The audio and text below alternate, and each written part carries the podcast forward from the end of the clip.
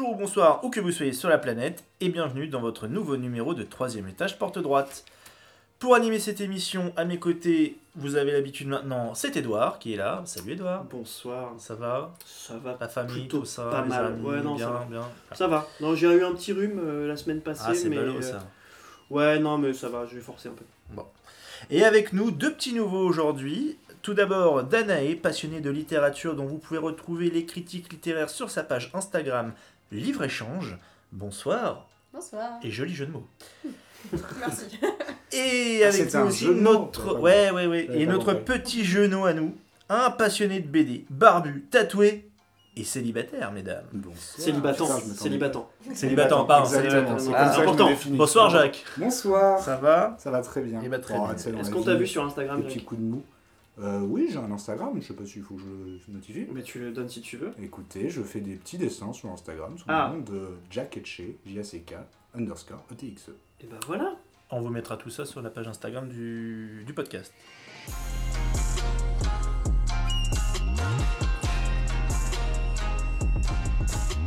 Edouard, de quoi on parle ce soir? Euh, alors, nous avons euh, trois séquences qu'on vous propose ce soir. Une première séquence sur Scott Pilgrim que va nous présenter euh, Jacques. Tout à fait. Euh, Une une, bande deux- dessinée, faut le préciser. une bande dessinée et un film. Ça va parler pop culture. Ça va- Oui, voilà. Ça va parler, ça va parler euh, pop, ça va parler culture. Ça va parler pop culture. Merci beaucoup. Euh, ensuite, je pense que bah, tu vas enchaîner Allez, euh, sur, un, sur un petit Bruce sur une petite Springsteen. histoire autour de la chanson Born in the USA ouais, de Bruce Springsteen. Euh, sur un- c'est un artiste qui monte, ça, je crois, non? Ouais, il, ouais, voilà, il débute dans le milieu, Il débute, c'est un petit genou, c'est- voilà. Ouais, il a un peu galéré au début. Là, C'est ça ça. va mieux, euh, mais je pense qu'il a un peu. euh, C'est un pote de l'homme pâle, non C'est ça, voilà. Qui fait son je, je crois donc, qu'il a appelé l'homme pâle à un moment, il lui a envoyé un, un WhatsApp Ouais, pour un featuring. pour un, pour un featuring. L'homme pâle n'a pas encore répondu. Ah, Il est busy a- en ce il a moment. pas le même temps, tu hein. vois. Ah bah deux albums en une ah, semaine hein? Oh C'est- c'est de la réédition. C'est de la réédition, les gars. C'est vrai, c'est vrai. Et on, on terminera sur du Zadie Smith? Exactement, oui. Zadie Smith, une auteure britannique. Parfait. Eh bien, tout de suite, commençons par, euh, par Jacques. Oui. Et Scott Pilgrim. Par le Alors, Jacques. Oui, dis-nous tout. Oui, du coup, ce soir, je vais vous parler, ce soir ou ce matin, de, du comics Scott Pilgrim, ou comment l'histoire atypique d'un jeune ado de 23 ans, québécois, a-t-il pu parler à autant de gens sur la planète? En 2004, sort le premier tome d'une série de 6, sous le nom de Precious Little Life. Merci pour l'accent. Un comics d'environ 160 pages en noir et blanc. Important à noter, le noir et blanc. Jusqu'à 2010, va sortir de manière régulière, à savoir tous les ans, un nouvel opus de cette série.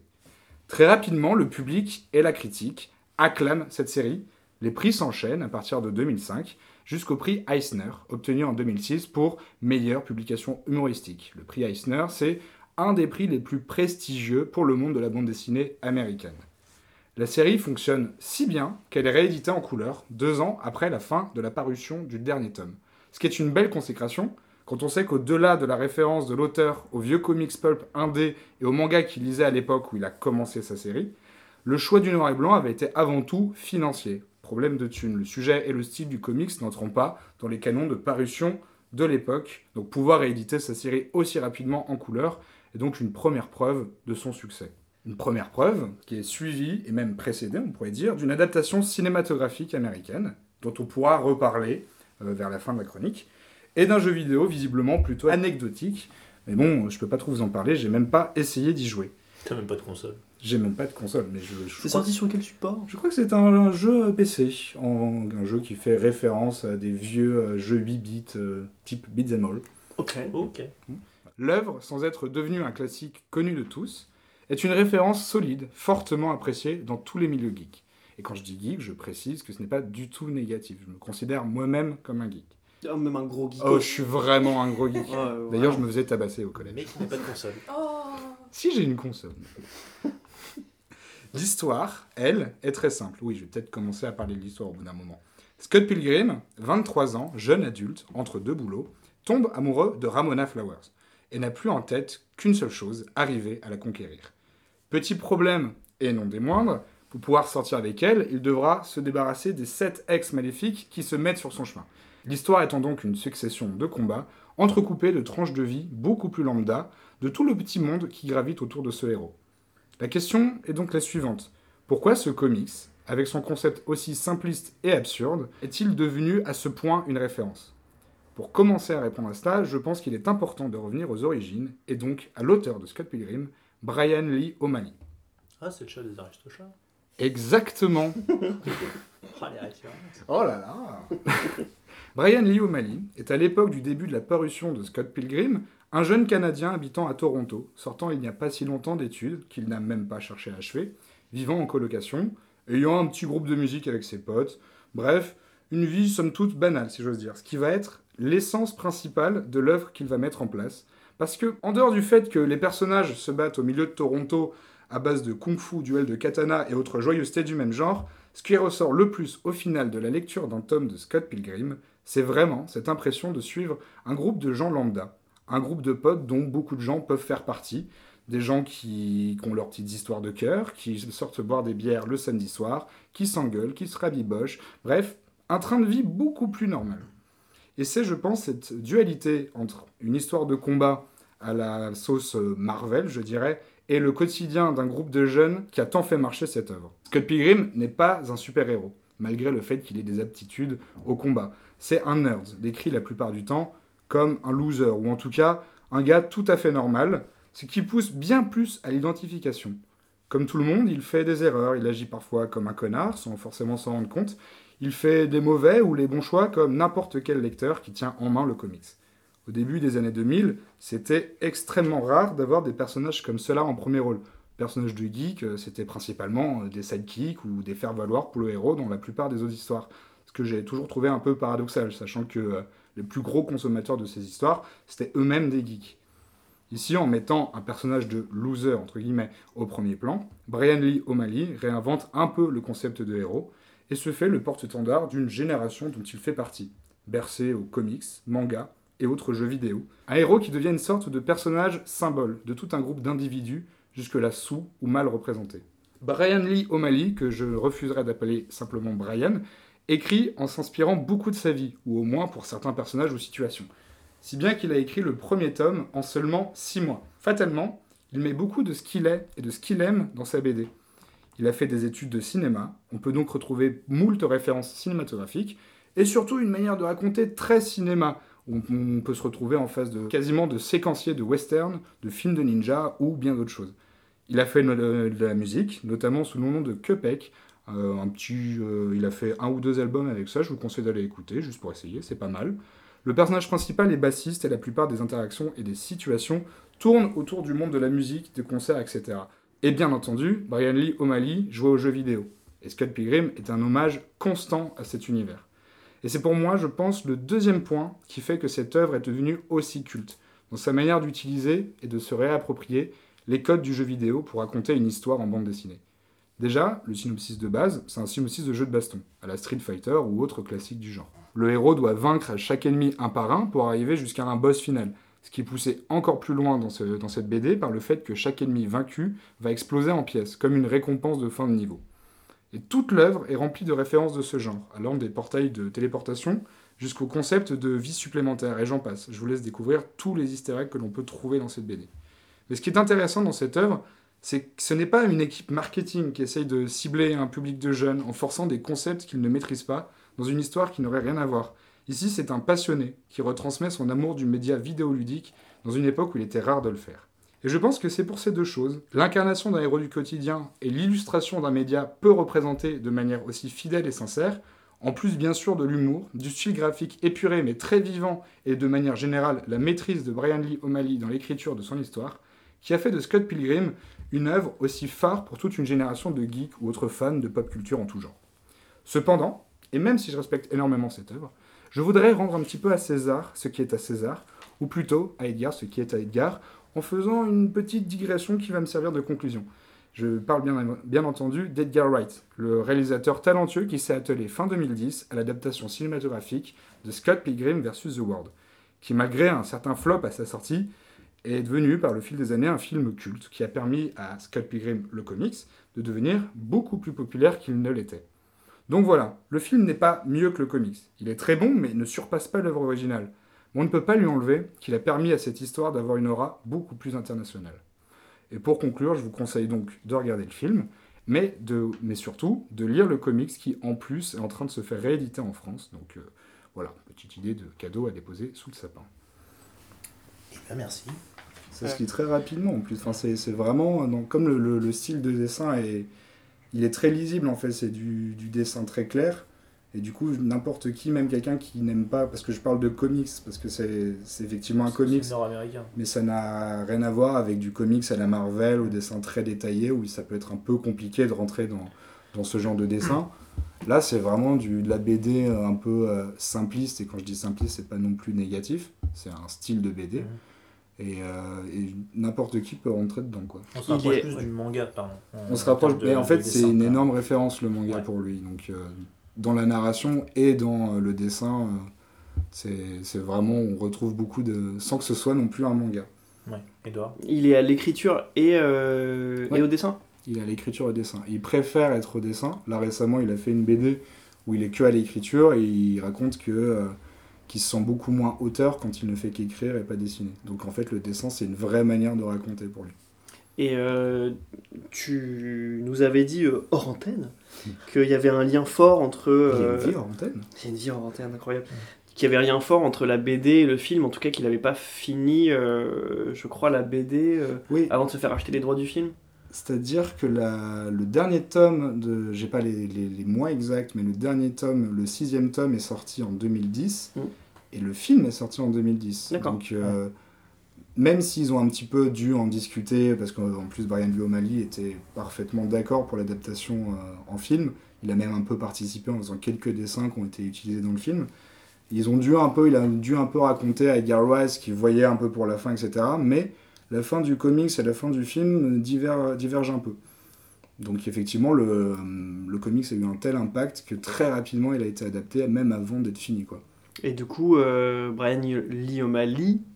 Brian, Brian Lee Brian Lee Lee O'Malley. O'Malley. Waouh, c'est chaud. Il n'a pas du tout continué Scott Pilgrim après la sortie du film. Il est parti sur d'autres projets. Il a pas. Bah, en fait, euh, Skull Pilgrim euh, 6, euh, ça finit vraiment euh, l'histoire, en tout cas là. No spoil, no Il- spoil, no Non, Il n'y spoil. a pas de spin-off ou autre chose Il n'y a comme pas ça. de spin-off, il y a un peu réfléchi, Ouais. mais euh, il a voulu aussi euh, écrire autre chose et pas se faire enfermer par euh, son personnage. Parce qu'après, j'avoue que moi, par exemple, j'ai toujours pas euh, mis la main sur euh, une autre BD de Brian O'Malley, donc j'ai lu que Skull Pilgrim de lui. Et c'est un peu le problème qu'il voulait éviter, Hmm. de qu'on le reconnaisse que pour Skull Pilgrim. Quoi. Après, il est encore jeune dans son... en tant qu'artiste. donc il a Oui, oui, il a encore beaucoup de choses à faire, Il machin. Il a, il a 30 ans, une quarantaine d'années maintenant. Quarantaine d'années maintenant. Ah oui, quand même. Oui, bah, Ouais, il est plus Ah bah attends, c'est encore qu'il est- jeune. il est déjà sur le retour. Oui, c'est pour ça que. Mais euh, oui, mais il est encore en train de. Il bosse encore sur des projets, il a encore des trucs. Je suis pas sûr que Scott Pilgrim ce soit euh, un personnage qui soit aussi proche de lui maintenant, en fait, surtout. Oui. Bah, D'ailleurs, à ce sujet, moi je trouve ça assez amusant. Le personnage a 23 ans et il a déjà 7 ex. Qui peut se targuer d'avoir autant d'ex à 23 C'est. ans? euh, c'est, euh, alors, les 7 On ex. en je- connaît quelques-uns. Des gens. Bon, pas moi déjà. Euh, j'ai, j'ai- Révélation. j'ai peut-être effectivement mal expliqué. Les 7 ex qu'il doit vaincre, c'est les ex de Ramona Flowers. Ah oui, bon, enfin, elle aussi, cela dit, elle doit avoir son âge. et Oui, donc euh, elle aussi, elle c'est un, un peu un spoil de donner son âge, mais elle a à peu près l'âge de Scott. Elle est un peu plus vieille que Scott. Ah, ok. Mais. euh, Oui, donc elle fait quand même des, des émules, cette jeune femme. Bah, euh, écoutez. Elle a un certain succès. Oh là Elle là. a un Ah, certain succès. Moi, je sens une pointe de très jalousie bien du côté de elle. Danae. Mais après, Et euh, quelques échecs aussi, puisque du coup, euh, voilà, il y a eu des échecs. Ah bah oui, ça veut dire qu'elle a pas réussi à garder 7 personnes, c'est quand même beaucoup. Peut-être qu'il allait faire une thérapie. Oh, bah écoute. Ah, ça pourrait être Scott Pilgrim 2. Non mais je trouve en plus, en vrai, de c'est un, c'est un comic qui est sorti en 2005 et euh, c'est vrai que il est plutôt très ouvert sur ces idées-là, Euh, enfin sur les trucs de, euh, en fait, de dire que c'est pas grave, que c'est pas mal vu en fait d'avoir autant. Bah, de- heureusement, c'est pas mal. Oui, c'est pas Bah, mal vu, mais ah, il, est, il est pas Pour du un tout bouquin de américain. 2005. Pour un bouquin de oui, 2005, ça, je trouve que c'est euh, c'est plutôt euh, avant-gardiste, non, enfin pas avant-gardiste, parce que on a, heureusement qu'il y avait déjà des féministes en 2005, mais je trouve que c'était pas trop le, le cas à l'époque de raconter ça de manière aussi. Il y avait moins de féministes chez les hommes, Il y peut-être. avait moins de féministes chez les hommes, ouais. Et là, on a vraiment des personnages féminins forts et euh, qui sont jamais jugés par le fait que, euh, effectivement, elle a eu cet ex, qui n'est pas du tout un problème. Après, on est au Canada, ils sont ouverts Oui, sur le sur Canada, ces depuis Toronto, euh, c'est vrai. Mais euh, le fait que ça ait eu une aura internationale fait que c'est une bonne chose. Ah bah oui, c'est très bien. Et du coup, personne ne vaut n'a vu le film par hasard. Non, et euh, enfin moi j'ai vu des extraits et qui, qui m'ont fait beaucoup penser à euh, l'autre film de super-héros, on en avait parlé. en Kick-Ass antenne. Kick-Ass, merci. Dans, dans la, en tout cas dans le, dans le graphisme, enfin Mm. dans, dans, dans les faits un peu Bah. bande dessinée. Bah, D'ailleurs c'est aussi issu d'une BD. Hein, Et pour moi, Kika, c'est un peu un, descendant de Scott Pilgrim. Dans le côté. Ah ouais, j'ai euh, pas la, la chronologie du coup. Enfin, je sais Ah, pas Kika, est c'est sorti avant, après Scott. Pilgrim, il me semble, mais c'est enfin, aussi un personnage de loser euh, qui, Ouais. qui s'invente. Enfin, Scott Pilgrim s'invente pas une vie, de- mais on pourrait croire que c'est une manière euh, de Mm. Brian Lee O'Malley de s'inventer une vie de, de super-héros quoi, en écrivant Scott Pilgrim. Du coup, je trouve qu'il y a beaucoup de. Oui, similitudes, la ouais, voilà, c'est ouais. ça. Ouais. Je trouve qu'il y a beaucoup de similitudes entre Kikas. Pour moi, c'est une sorte de descendant de Scott Pilgrim euh, dans l'idée. Après, si ça se trouve, on demande à l'auteur de Kikas, il va dire pas du tout. Oui, mais ça après. Mais euh, non, le... moi j'ai découvert Scott Pilgrim par le film, quoi. Parce que. euh, Ouais, c'est ce que je voulais te demander. Mm. Oui, c'est ça. Moi j'ai vu les, les 15 premières minutes du film, j'étais scotché. C'est le.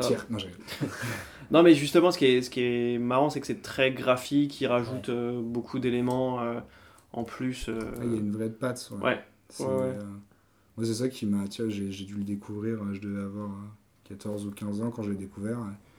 À l'époque, je me suis dit, euh, c'est mon film préféré. Bon, j'avais 14 ou 15 ans. Après, j'ai grandi, j'ai vu d'autres films. Et c'est Mais- toujours ton film préféré. c'est Non, mais il fait, il fait C'est partie. son premier film C'est préféré. mon premier film préféré. Et il fait un peu partie de mon, mon palmarès de, de films que je pourrais recommander à beaucoup de gens, quoi. Ouais, c'est comme son premier amour, on l'oublie jamais. Quoi. Est-ce que tu le recommandes à plusieurs gens Oh, oui, c'est un Franchement, peu bizarre. franchement, si, si. Qui, le premier amour ou le. Je te, je te le film recommande. Fais ce que tu veux. Fais ce que tu veux. Moi, je t'ai déjà oublié, Quentin. Ah, c'est- Ah là là. Vous êtes bien au troisième étage, porte droite. Restez-y. D'ailleurs Quentin, Oui, euh, sans transition aucune, absolument aucune. euh, on était au Canada, on va passer aux USA. Eh ben, pas, pas très loin, effectivement. on- C'est pas très très loin, Canada, USA, on est sur à peu près Ah. Une frontière commune, quand une. Voilà. frontière un peu longue et un peu commune. Un peu nordique. Et un- Oui. Donc oui, euh, aujourd'hui je vous propose un petit voyage en 1984. Alors aucun lien avec le roman de George Orwell. Non, je vous emmène en effet aux États-Unis et cette année-là, euh, Ronald Reagan est alors président des États-Unis et entame sa campagne de réélection. Apple vient de lancer en janvier son premier Macintosh qui remplace le fameux Apple II. Le 7 février, Bruce McCandless réalise la première sortie extravéhiculaire libre de l'histoire et surtout, et surtout, on est Sur la Lune, sur la Lune.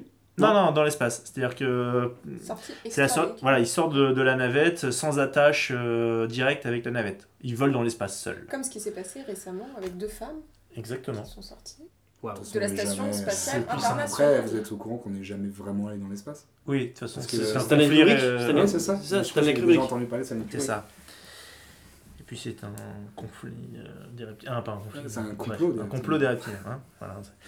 Euh, voilà, et donc surtout, on est en pleine Bossmania. Et oui, Bruce The Boss Springsteen sort en cette année 1984 son septième album, Born in the USA, rien que ça. Et c'est d'ailleurs la chanson du même nom qui va nous intéresser aujourd'hui. Nous sommes une décennie après que la génération à laquelle appartient Bruce Springsteen s'est vue sacrifier sa jeunesse au Vietnam, qui je le rappelle est un conflit terminé pour les Américains depuis 1973. Lui n'y est jamais allé. Il est victime d'un accident de moto à 19 ans et il garde une jambe légèrement boiteuse, ce qui fait qu'il ne passe pas les tests physiques. Ouais, ça, c'est ce qu'il c'est ce qu'il raconte, ça. voilà, c'est la version. s'est fait réformer. euh. En France, Et effectivement, ça pour il. Voilà, il est réformé. Euh, et du coup, euh, il- mais il connaît quand même beaucoup de personnes qui ont, qui ont été là-bas et qui sont mortes sur place, notamment Bart Haines, le batteur de son premier groupe, The Castiles. Castiles, euh, si on fait l'espagnol. La chanson a été initialement écrite en 1981 et aurait dû être le thème principal du futur film de Paul Schrader, Born in the USA, dans lequel il envisageait de faire jouer Springsteen. Après un temps de réflexion, ce dernier décide finalement de refuser le rôle, et Schrader annula le tournage et s'envola pour le Japon.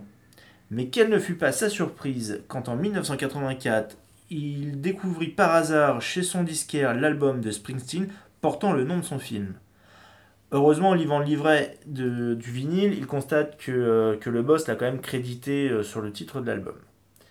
À son retour aux États-Unis, il décide de relancer la production de son film et Springsteen lui propose alors un déjeuner pendant lequel il va s'excuser d'avoir utilisé le titre de son film pour sa chanson et avoue au réalisateur n'avoir jamais lu le scénario de son film et qu'après plusieurs mois passés sur sa table de nuit, il n'arrivait plus à retirer le titre du film de son esprit. Il lui propose alors d'utiliser Born in the USA dans son film ou de lui composer une nouvelle chanson. Ainsi, en 87 sort le film Light of Day avec une chanson éponyme composée par Springsteen et interprétée par Joan Jett. Initialement, la chanson euh, Born in the USA avait été enregistrée en version acoustique et a failli apparaître sur l'album précédent du boss, Nebraska, paru en 1982. Finalement, le producteur l'a fait retirer car trop différente de la couleur générale de l'album. Mais Springsteen décide quand même de la retravailler et de la sortir deux ans plus tard. Le nouvel enregistrement terminé, il décide de la faire écouter à Bobby Muller, le président de l'association Vietnam Veterans of America, et lui-même vétéran du conflit.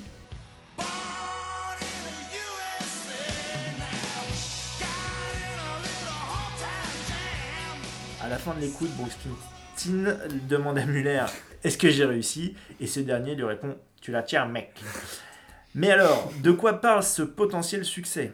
Eh bien, on pourrait croire à la première écoute qu'elle traite de la guerre du Vietnam en elle-même. Sauf que non. En réalité, elle traite du retour des vétérans dans leur pays, dans lequel ils ont, pour la plupart du mal à se réinsérer. À la différence de leurs aînés, acclamés en héros à leur retour du front à la fin de la Seconde Guerre mondiale, ces vétérans-là, eux, n'ont pour seule récompense que chômage, mépris, prison, troubles psychologiques, etc. Sans trop rentrer dans les détails, il faut quand même rappeler qu'à partir de 1968, l'opinion américaine bascule contre la guerre au Vietnam en raison de l'offensive du Tet et du siège du Keishan, dont Springsteen mentionne d'ailleurs euh, le nom dans le troisième couplet. La chanson raconte à la première personne l'histoire d'un vétéran né dans un trou perdu des États-Unis qui, après une bagarre en ville, est envoyé au Vietnam pour combattre, entre guillemets, l'homme jaune, a la chance de s'en sortir vivant, de revenir au pays, mais qui depuis ne trouve pas de travail, passe par la case prison et à sa sortie finira, euh, finira par errer sur la route pendant 10 ans. En gros, la chanson dit Je suis né aux États-Unis, je suis fier d'être américain, je suis fier d'avoir survécu à la guerre. Et en même temps, c'est une chanson de défi remplie de colère contre cette société américaine qu'il rejette complètement.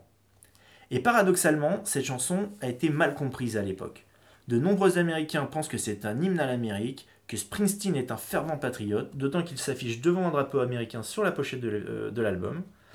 Du coup, la chanson est un carton, elle se place 9ème des, ventes, des meilleures ventes de singles de l'année 1984, au point que les politiques cherchent à la récupérer, car si vous m'avez bien suivi, nous sommes en pleine allée électorale, et donc plusieurs candidats, et notamment un certain Ronald Reagan, dont je parlais en introduction, souhaitent utiliser Born in the USA comme hymne de campagne, ainsi que l'image patriote de Springsteen. Sauf que, évidemment, The Boss refuse catégoriquement.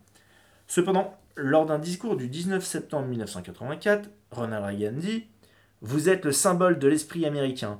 Vous n'êtes pas venu ici en espérant trouver des rues pavées d'or, vous n'attendiez pas le bien ou un traitement de faveur. L'avenir de l'Amérique repose dans les milliers de rêves qui animent nos cœurs. Il repose dans le message d'espoir lancé par un artiste admiré par tant de jeunes gens, Bruce Springsteen, un enfant du New Jersey, et mon job consiste à vous aider à vous aider dans la réalisation de ses rêves. En réponse à ce discours de, Ronald Reagan, Springsteen décide de reprendre sur scène une chanson moins connue de son précédent album Nebraska, la chanson Johnny 99, qui est un sinistre hommage au ravage de la politique sociale de Ronald Reagan. Si à l'époque Springsteen chante cette chanson pour dénoncer les conséquences de la guerre au Vietnam, aujourd'hui il continue à la chanter pour la paix. Et pour conclure, on peut dire que 35 ans après sa sortie, cette chanson reste plus que jamais d'actualité, quand on sait qu'aujourd'hui encore, les vétérans américains font partie des populations les plus pauvres aux États-Unis et se retrouvent fréquemment à la rue.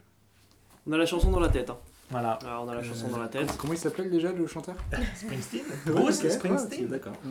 Est-ce qu'il n'a pas entretenu, euh, quand même, d'une façon ou d'une autre, cette confusion euh, entre le, le patriotisme et, et la dénonciation? Est-ce que ça n'a pas servi ses intérêts, euh, on va- on va le dire, mercantiles pour vendre, euh, pour vendre ses disques euh, ou pour se faire connaître. Hein. À défaut de vendre des disques, comment de se faire connaître? Bah, il, a, il a tout de suite euh, défendu sa position. Après, oui, on peut se poser la question.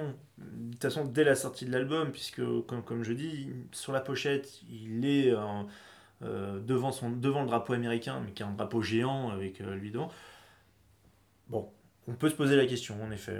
Je n'ai pas vraiment de réponse, mais je pense qu'il joue sur le, oui, sur le quiproquo. Moi, je ferais bien un parallèle avec Rambo. Le premier, euh, Ouais. le premier opus, il est Ouais. vachement. euh, Mais qui Dans sort, cette même euh, mouvance qui sort euh, en 80, en fait, au moment où Springsteen écrit la chanson. Bah ouais, ça, Je ça- pense que c'est- Je voilà, pense qu'ils a dû être. Et la suite des Rambo, c'est beaucoup plus, euh, enfin beaucoup plus le héros américain en fait. Bah, c'est, euh, beaucoup plus de, presque de la comédie. enfin, tellement Ouais, c'est ça. Mais du coup, c'est un peu genre un message fort à la base Mm. qui a été complètement détourné par la suite. Du coup, je trouve ça. Ouais. Et je sais pas le, le- le ressenti qu'ont eu les gens à la sortie du premier Rambo. Je sais pas si les gens ont compris en fait vraiment Ouais. le sous-texte qu'il y avait derrière. hein. Je sais pas.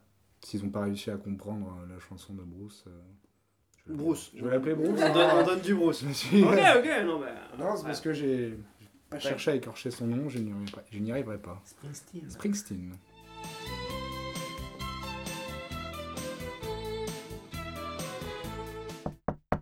Troisième étage, porte droite.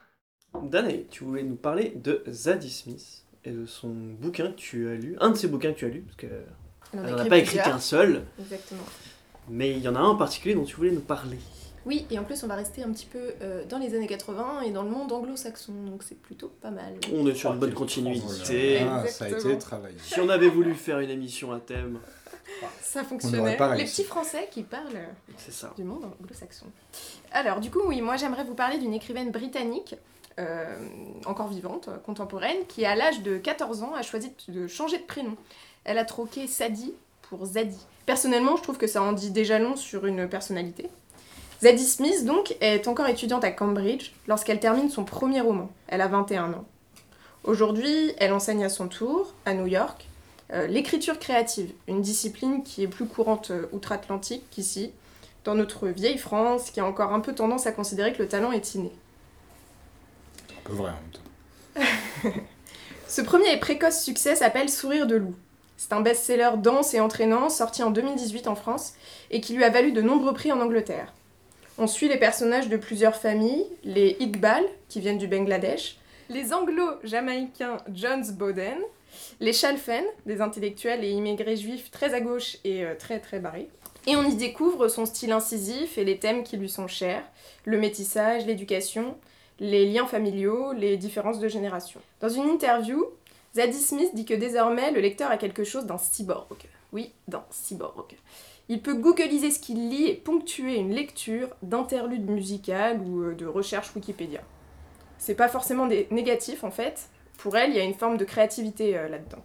Et justement, son dernier succès en librairie nous fait ouvrir YouTube pour regarder des vidéos en noir et blanc de Fred Astaire. Vous savez, ce danseur, acteur, musicien, chorégraphe et compositeur américain des années 40. Vous savez. Oui. Bien sûr. Je J'étais connais né à que cette lui. époque-là. Je, je suis abonné à sa chaîne YouTube. Je suis sur Twitter. Et Fred Astaire, c'est le symbole de la comédie musicale hollywoodienne, donc. Swing Time, film musical où il tient la vedette avec la tout aussi talentueuse Ginger Rogers, est considéré comme un monument du genre. Et Swing Time, c'est le titre du cinquième roman de Zadie Smith. L'histoire peut sembler un brin ordinaire. Deux gamines des quartiers pauvres de Londres qui se rêvent stars de la danse. Deux petites métisses élevées à l'opposé. La narratrice a une mère jamaïcaine, de toutes les luttes, une intellectuelle intimidante et peu démonstrative, tandis que Tracy vit seule avec la sienne une blanche pimpante, qui vénère sa fille, qui lui laisse se découvrir le nombril et la couvre de jouets. Tracy, justement, est la plus douée, la plus extravertie, la plus insolente aussi. C'est elle qui mène la danse de cette amitié en montagne russe. Une amitié euh, déséquilibrée et fusionnelle qui fait un peu penser à celle d'Elena et de Lila, les deux protagonistes de la célèbre saga d'Elena Ferrante, que vous connaissez peut-être. Si, oui. L'italienne. Ouais, l'italienne. Je- dire espagnol, mais. Italienne. j'ai pas de culture. Dans Swing Time de Zadie Smith, donc, la narratrice se demande, je la cite, Est-ce que toutes les amitiés, toutes les relations impliquaient cet échange mystérieux et discret de qualité, de pouvoir? Cela s'étendait-il au peuple, aux nations? En quoi mon père avait-il une influence sur ma mère et vice-versa? En quoi influais-je sur Tracy? En quoi influait-elle sur moi? Ces deux petites filles du sud de Londres apprennent donc ensemble l'entrechat et les pas chassés au cours de Mademoiselle Isabelle. Elles expérimentent la gêne face au corps qui change, qui se sexualise, tout particulièrement dans le mouvement de la danse. Elles visionnent, fascinées, le clip thriller de Michael Jackson pour la première fois. On est en 1982. Ce roman d'apprentissage est aussi un roman d'époque, truffé de références culturelles sur ce tournant de siècle. Mais c'est aussi un roman psychologique. Zadie Smith a une capacité à donner une épaisseur rare à ses personnages, même secondaires. La mère de la narratrice, d'abord, si dure avec sa fille et si fascinante à la fois. En témoigne ce passage. Qu'attend-on de sa mère lorsqu'on est enfant? Qu'elle nous soit entièrement soumise. Oh, c'est très beau et raisonnable et respectable de dire qu'une femme est en droit d'avoir une vie, des ambitions, des besoins et ainsi de suite.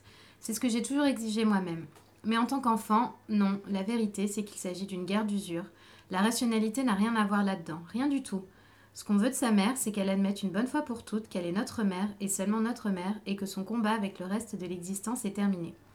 Il faut qu'elle dépose les armes et se consacre à nous. Si ce n'est pas le cas, alors c'est vraiment la guerre, et c'était la guerre entre ma mère et moi. Ce n'est qu'une fois adulte que je finis par admirer véritablement, en particulier durant les dernières et douloureuses années de sa vie, les efforts considérables qu'elle avait déployés pour se faire une place dans ce monde. Plus tard dans le roman, les chemins des deux adolescentes se séparent comme cela arrive tant de fois à l'entrée dans le monde adulte. Tracy mène tant bien que mal une carrière dans la danse, tandis que la narratrice poursuit ses études avant de travailler dans l'industrie musicale. Elle devient alors l'assistante personnelle d'une sorte de Madonna fictive, une star de la pop venue d'Australie nommée Aimée. Avec elle, la vie n'est qu'aventure aux quatre coins du monde. Aux quatre coins du monde, surtout entre Londres et New York en réalité, et plus tard en Afrique. Ouais, c'est le monde en même temps. Voilà, Il n'y a rien d'autre à côté. Oui, mais avec elle, on évolue dans l'ombre d'un succès. Aimée a un projet philanthropique. Construire une école dans un petit village africain, qu'on devine en Gambie peut-être, il y a une volonté de nous laisser dans le flou. La narratrice est alors confrontée à la misère, à ce monde aux antipodes, à son embarras face à son statut d'occidental, indiscutable, même avec son teint chocolat au lait, à ses idées toutes faites qui tombent en miettes face à la réalité du terrain. En voici un nouvel extrait. Je songeais que moi je ne voyais qu'une infime partie de ce qui se passait. Même les idées les plus simples que j'avais apportées avec moi ne semblaient pas fonctionner ici lorsque j'essayais de les appliquer. En cet instant, je n'étais pas, par exemple, dans un champ en compagnie de ma tribu élargie, de mes sœurs noires. De telles catégories n'existaient pas ici. Il n'y avait que les Sérères, les Wolofs, les Mandingues, les Soninké, les Peuls et les Diolas, ces dernières auxquelles je ressemblais, m'avait-on affirmé une fois à contre-coeur, du moins en termes d'architecture faciale. Même long nez, même pommette. Ici, Noël était célébré avec une ferveur surprenante, et tous les personnages de la Bible étaient considérés comme des frères et des sœurs, et moi, l'athée absolu, je n'étais l'ennemi de personne. Non, juste quelqu'un dont il fallait avoir pitié et qu'il fallait protéger, comme me l'avait expliqué une des filles avec lesquelles je partageais une chambre à l'instar d'un veau dont la mère serait morte en mettant bas. Ce qu'on retient tout particulièrement chez cette écrivaine, finalement, c'est la justesse des considérations sur le monde. Elle a un vrai sens de l'ironie, une précision dans le détail, ce qui rend vraiment, à mon sens, délectable certaines pages de description, certaines réflexions. Et allez, pour la route, un dernier petit extrait de ce roman de près de 500 pages, mais qui, je vous le promets, se lit assez facilement. Je me souvenais de mes propres camarades de classe, de mes cours de danse, des aires de jeu, des groupes d'activités au centre de jeunesse, des anniversaires, des enterrements de vie de jeunes filles. Je me souvenais qu'il y avait toujours une fille avec un secret, quelque chose de furtif et de brisé en elle, et en marchant dans le village avec Aimé, en entrant chez les gens pour leur serrer la main, accepter la nourriture et les boissons qu'ils nous offraient, se laisser embrasser par leurs enfants, je pensais souvent à cette fille. Cette fille qui vit partout dans le monde et depuis la nuit des temps, qui balaye la cour et sert le thé ou porte sur sa hanche le bébé de quelqu'un d'autre, cette fille qui vous regarde avec un secret au fond d'elle dont elle ne peut pas parler.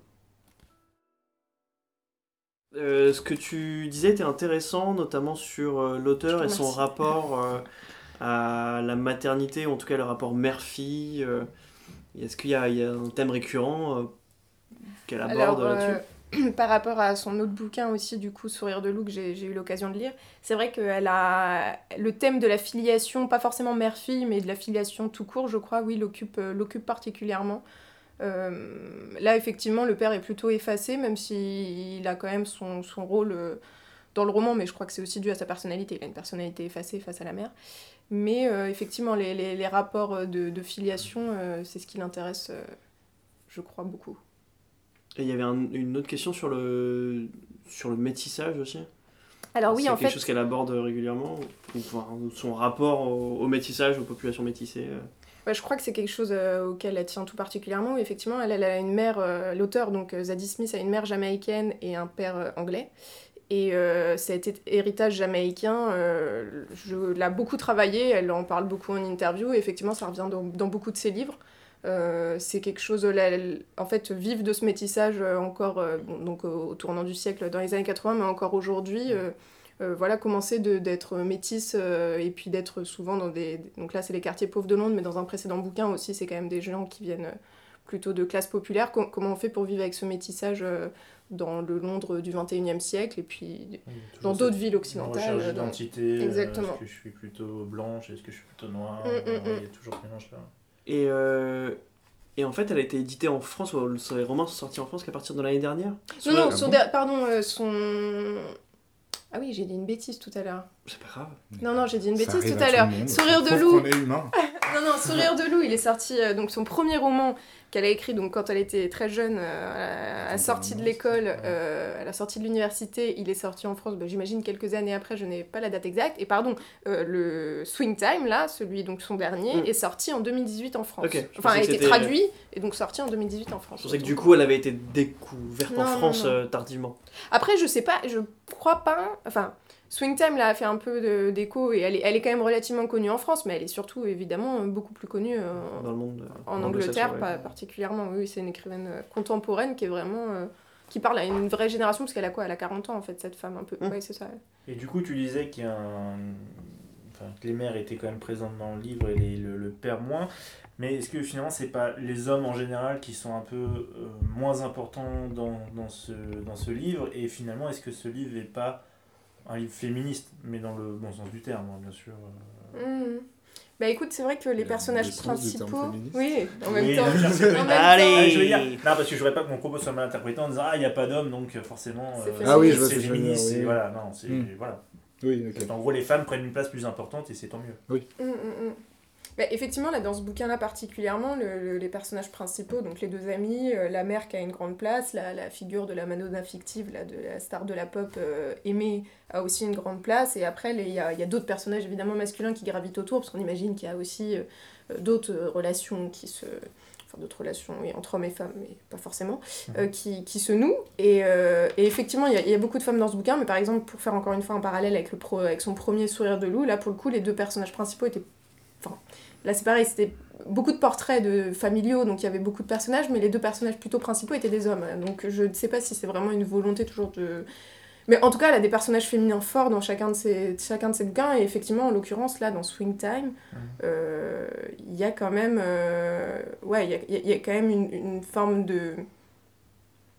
Oui, des- des- même d'émancipation, parce que finalement, que ce soit Tracy, la, la gamine qui réussit à devenir euh, bah, danseuse, plus ou moins, enfin vous le verrez en lisant le livre, euh, finalement elle, arrive quand même à ses fins, à réaliser son rêve, même en, est- en venant d'une cité de Londres avec une mère, euh, enfin en étant élevée avec euh, simplement sa mère, avec un père en prison et pas de frère. et. Enfin voilà, elle venait quand même pas d'un milieu qui permettait beaucoup d'avoir accès à ce, type de rêve.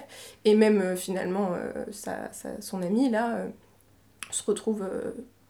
a un destin quand même plutôt, elle voyage à travers Ouais. le monde, donc il y a quand même un côté, oui, un empowerment féminin qui est un petit peu présent. ouais. Oui, c'est deux parcours de vie parallèles qui se recroisent et se décroisent. Exactement. Je parle des, des deux héroïnes, Tracy et la narratrice qui n'a pas de Mm. nom. Euh, c'est voilà, c'est un peu le yin et le yang. Quoi. L'une réussit, l'autre est un peu dans l'ombre, puis finalement ça a l'air de s'inverser un peu à la fin, Mm, mm. de ce que j'ai pu lire à droite à gauche. Euh, ouais, ça a l'air intéressant.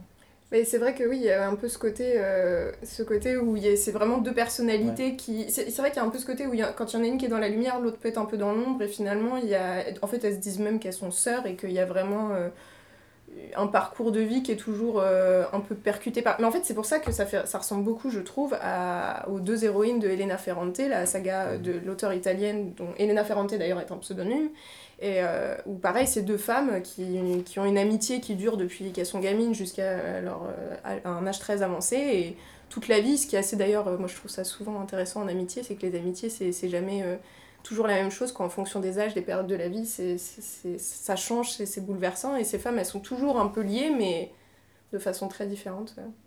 Et là, c'est la même chose. On les suit de quel âge à quel âge du coup? Voilà, elles arrivent. de- pas, pas aussi. elles sont pas très âgées non plus, mais elles ont bien. Elles arrivent vers 40 ans, quelque chose comme ça, et on, les, on, on commence à les suivre quand elles sont vraiment gamines, donc euh, donc c'est une, une, Ouais. une bonne tranche de vie. Une bonne tranche Une de bonne vie. tranche de vie. Vous reprendrez bien une petite tranche de vie. hein, avec- avec plaisir, hein, c'était si bon. Et moi, ça m'a fait, un- en, en lisant un peu là pour, pour le podcast, ça m'a fait penser à une série sur, euh, que vous pouvez trouver sur Netflix. Qui, euh, alors, je cherchais le titre, je crois que c'est Nora Darling, euh, n'en fait qu'à sa tête en français. Euh, en anglais, c'est juste Nora Darling. C'est un super, une super traduction déjà. Ouais, ouais, bah, je, c'est pas ma faute. hein, et c'est un peu, on- là, on suit qu'une qu'une héroïne, euh, mais ça reprend un peu les mêmes thèmes. Il y a elle-même, mais alors, elle est pas métisse, elle est vraiment, c'est vraiment une femme noire, mais dans, dans le Bronx, si je dis pas de bêtises. Mais il y a, il y a tout, un peu les mêmes aspects. Il y a le- le- la, la mixité sociale, il y a le, c'est c'est très féministe. C'est, pardon, j'ai oublié de le préciser, c'est tiré d'une d'un film qui porte le même nom de Spike Lee. Donc on retrouve un Oui. peu les mêmes thèmes, euh, voilà, le féminisme, le, La négritude, enfin le combat, la négritude, mais voilà, dans, dans le combat, le- la place de, de, de la femme noire féministe euh, au XXIe siècle. Et je trouve, enfin, de ce que j'ai lu, ça, par certains aspects, ça se ressemble un peu, quoi. C'est, moi, ça m'a donné très envie de lire le livre, euh, je te cache pas. C'est gentil. voilà. Mais pas les autres, apparemment. Moi, je sais pas lire. Moi, quand je regarde des BD, je regarde les dessins. Euh, c'est vrai, c'est vrai. Alors c'est écrit gros. ah, Ouais, mais c'est- oui, bah moi aussi. Hein. Moi aussi j'aime, moi aussi j'aime lire. Wesh. ouais. Euh, Euh, j'ai lu un bouquin et tout. J'aime Une bien, fois. c'était pas, c'était Nana et comment là Tom Tom et Tom Nana, là, j'aimais bien et tout. euh, la bonne fourchette. Ouais, c'est ça. Une fourchette. C'est, je crois que c'est le restaurant plus de souvenirs que moi sur Tom Tom et Nana. J'aimais bien Tom Tom et Nana moi aussi. Il faut bien commencer par quelque chose. Ah, j'ai Tu commences par Oui, Tom Oui, Tom et ouais, Nana, Et après, tu Scrappy finis par lire par euh, oui, Zadie Smith. C'est très bien qu'en Ouais. partant de Zadie Smith, on ouvre sur Oui Oui, Oui, Tom oui, Tom puis et sur- Nana, oui, Bon. Mais il faut, il, faut, il faut bien commencer à un moment. Il faut Ouais. rester l'esprit ouvert, n'est-ce pas Bien sûr, Hein, bien sûr, voilà. bien sûr. Exactement.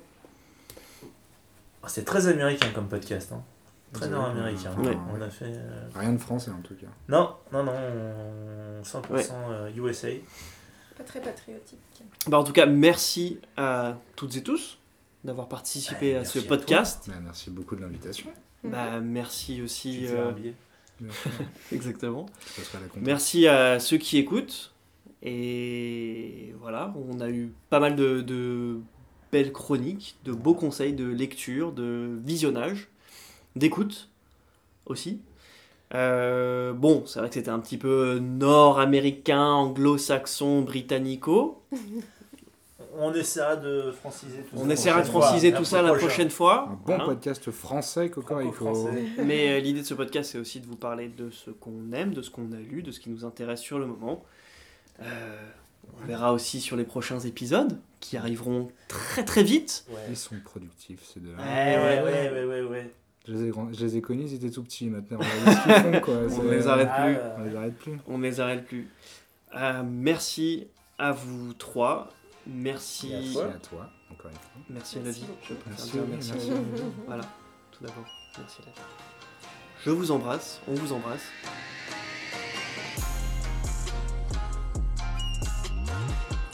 Merci d'avoir écouté Troisième étage porte droite, podcast que vous retrouvez sur Spotify et Apple Podcast, et on l'espère très prochainement partout. Pour cet épisode, remerciements à Jacques, qui en plus de nous faire des chroniques aux petits oignons, est aussi un pro du montage. Remerciements aussi à Chloé pour ses lectures et sa diction parfaite. Vous pouvez nous retrouver sur Instagram, on vous poste quelques photos des coulisses de l'émission, et aussi quelques photos du chat. Allez, on vous dit à bientôt au troisième étage porte droite.